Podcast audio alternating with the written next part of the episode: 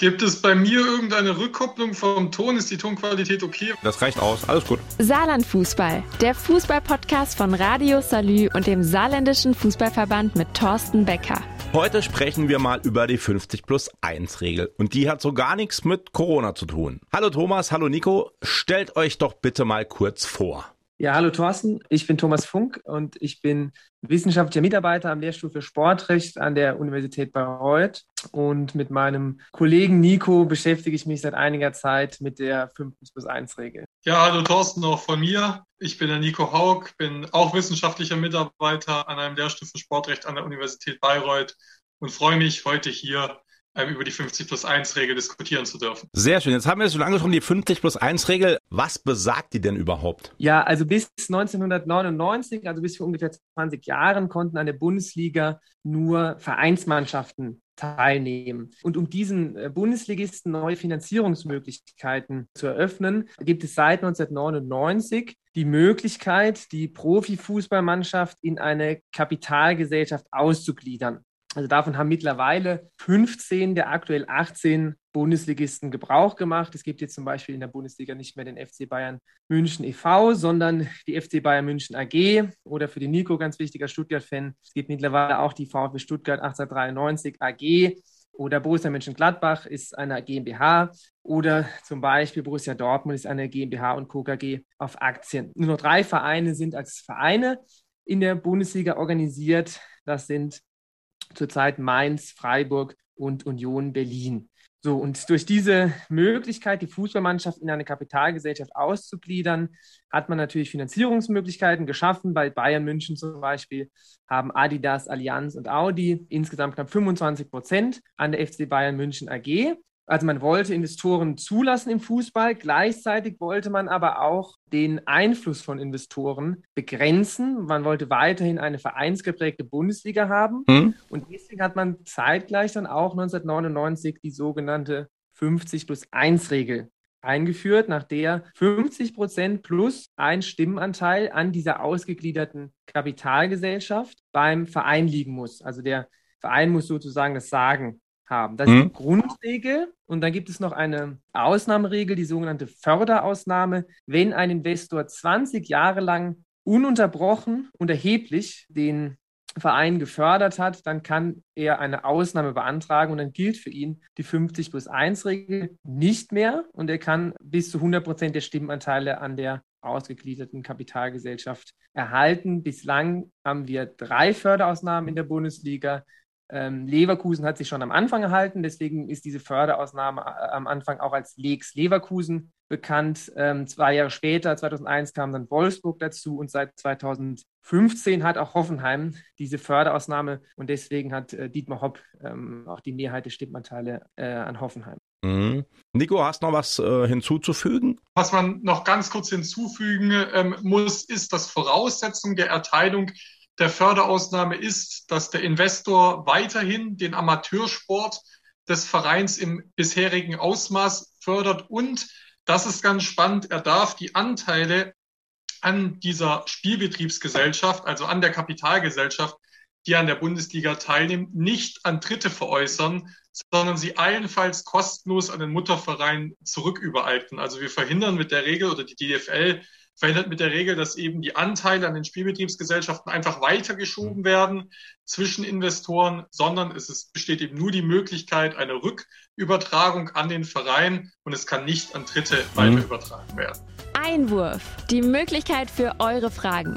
Einfach per Mail an saarland-fußball.salü.de oder per Sprachnachricht an die 0681 39 09. Hier ist der Lukas aus Frau Ich wollte nachfragen, warum diese 50 plus 1 Regel so wichtig ist. Ja, also für Vereine und vor allem für die Fans ist die 50 plus 1 Regel natürlich ein Stück Kulturgut. Also man sieht ja immer wieder ähm, in den Stadien dann Banner 50 plus 1 muss bleiben oder 50 plus 1 ist unverhandelbar.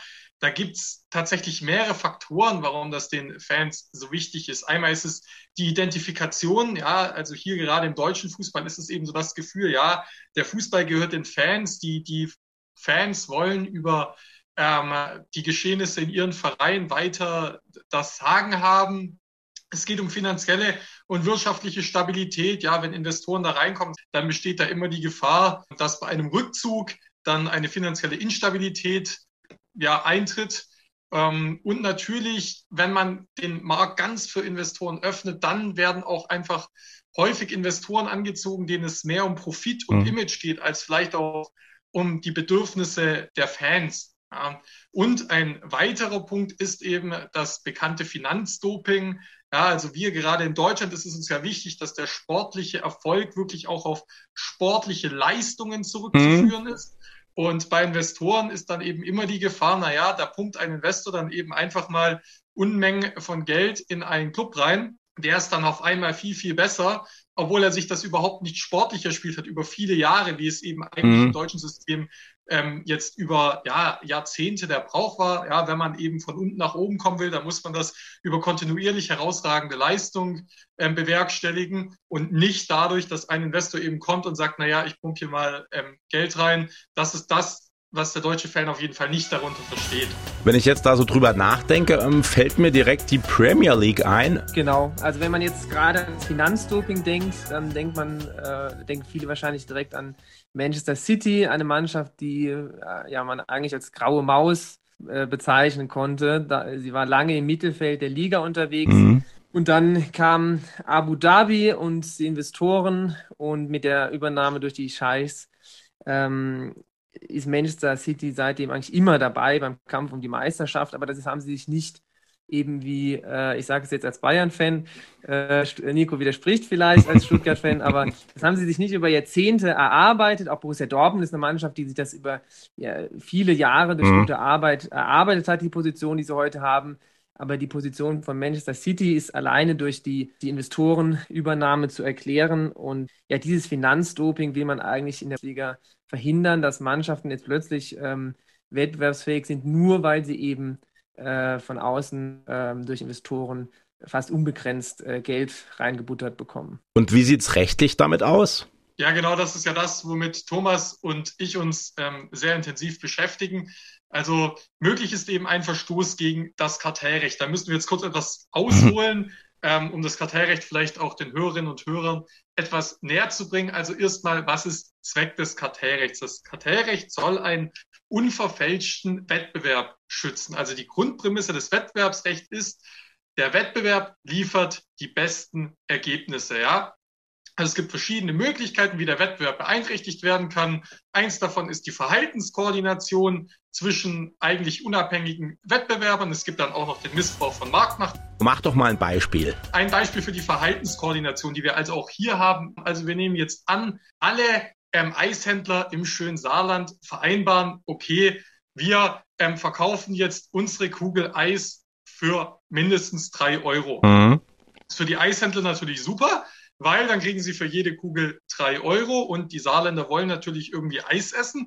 Das heißt, die werden jetzt bestimmt nicht ins schöne Baden-Württemberg fahren und sagen, okay, dann hole ich mir halt da die Kugel Eis, die etwas billiger ist. Das wäre auch insgesamt nicht wirtschaftlich, sondern sie sagen halt, okay, dann muss ich halt die drei Euro für eine Kugel Eis berappen. Ja, also für die Eishändler eine super Sache, aber für die Kunden gerade nicht. Ja, und mhm. das soll gerade äh, das Kartellrecht verhindern. Also das Kartellrecht soll solche Wettbewerbsverfälschungen verschützen, sondern es soll eben ein ja, unverfälschter Wettbewerb zwischen den Wettbewerbern existieren. Und wir gehen eben ähm, davon aus, dass dadurch die besten Ergebnisse erzielt werden, also die besten Preise erzielt werden, die beste Produktqualität und so weiter und so weiter. So, jetzt kann Thomas vielleicht das Ganze noch auf die 50 plus 1 Regel unserem Hm?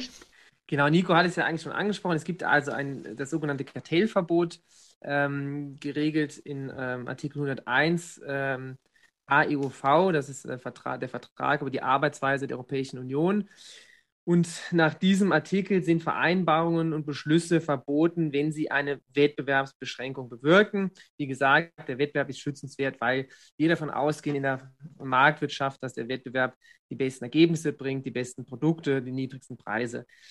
Ähm, wie wird jetzt hier in unserem Fall der Wettbewerb beschränkt? Durch die 50 plus 1 Regel, die verbietet ja jetzt Investoren die Mehrheit an, einer, an einem Bundesligisten ähm, zu erhalten. Und dadurch wird natürlich die wirtschaftliche Entfaltungsfreiheit der Fußballclubs eingeschränkt.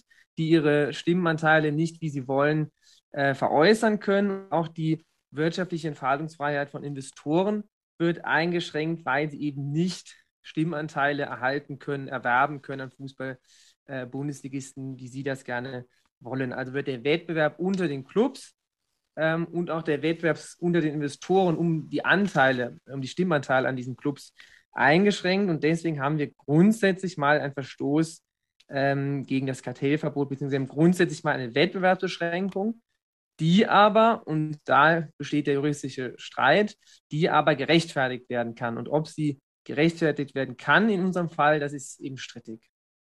Genau, vielleicht noch ganz kurz ähm, eine Ergänzung zur Wettbewerbsbeschränkung. Also man müsste sich jetzt vorstellen, wenn es die 50 plus 1 Regel nicht gäbe und Clubs jetzt darum konkurrieren, ja, wie komme ich am besten an finanzielle Mittel, mhm. dann könnten die Clubs eben sagen, okay, ich biete, wenn der Investor so und so viel Geld gibt, biete ich eben x Prozent meiner Anteile. Ja, und dieser ähm, Wettbewerbsparameter wird eben durch die 50 plus 1 Regel ausgeschlossen. Und damit haben wir eben, wie Thomas schon gesagt hat, auf jeden Fall eine Wettbewerbsbeschränkung. Die Frage ist eben, ob eine Rechtfertigung möglich ist. Einwurf. Die Möglichkeit für eure Fragen. Einfach per Mail an saarland-fußball.salü.de oder per WhatsApp an die 0681 3909. Der Patrick aus Auersmacher hat eine Mail geschickt und würde gerne wissen, ob die Möglichkeit bestünde, die 50 plus 1 Regel auf UEFA-Ebene anzuwenden bzw. durchzusetzen? Keine Chance. Ähm, in der UEFA sind die Strippenzieher tatsächlich ähm, zumeist Investoren dominierte Clubs und die UEFA hat auch viel zu viel Respekt davor, auch wenn der Respekt jetzt etwas gemindert ist durch, der, äh, durch den gescheiterten Versuch der Super League-Gründung. Aber die mhm. UEFA hat immer Angst davor, dass sich die, die absoluten Top-Clubs auch mit den Top-Spielern abspalten und ihr eigenes Ding machen.